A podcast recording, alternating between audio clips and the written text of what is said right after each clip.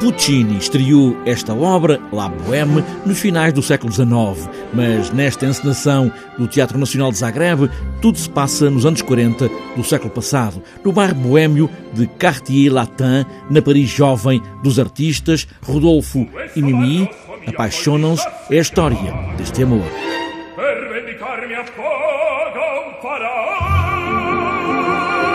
Este encenador teve a ideia de, de, representar a ópera nos anos 40, então integra-se perfeitamente. E são todos personagens jovens, não é? Um é pintor, outro escritor, é poeta, outro é filósofo, outro é músico. É, pessoas perfeitamente normais, uma história perfeitamente normal que pode acontecer nos dias de hoje, em 2019. Das quatro récitas, numa, os dois protagonistas, Mimi e Rodolfo, são os cantores portugueses Carlos Cardoso e Susana Gaspar. A Mimi de Susana Gaspar é muito real, podíamos até encontrá-la agora na rua. Uma coisa muito importante nesta ópera é que as personagens são muito reais. Eu acho que qualquer pessoa sentada no público se poderá relacionar e se poderá ver naquelas personagens. Não são personagens, não são deuses, não, não vieram das profundezas ou assim, não são uh, personagens mitológicas, não é? São pessoas reais.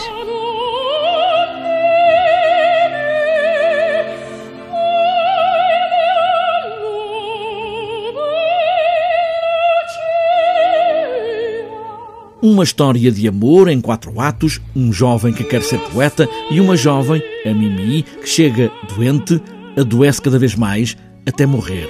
Mas na música é o lirismo de Puccini que marca este tenor. Carlos Cardoso fala nessa voz redonda e cheia. Não é um personagem de nada heróico, eh, que requer, digamos, uma técnica hum, tem muitas particularidades porque Puccini escreve frases muito largas, muito amplas, onde há um crescendo da linha de canto e há um crescendo imenso de uma orquestra muito forte. Então é necessário, falando mesmo em detalhes técnicos, manter um som redondo, um som cheio, Uh, para se poder sobressair esse personagem e passar do, do, do, primeiro ao quarto ato. A Paris da Boêmia, dos artistas e dos amores, mesmo dramáticos, como só uma ópera podia oferecer.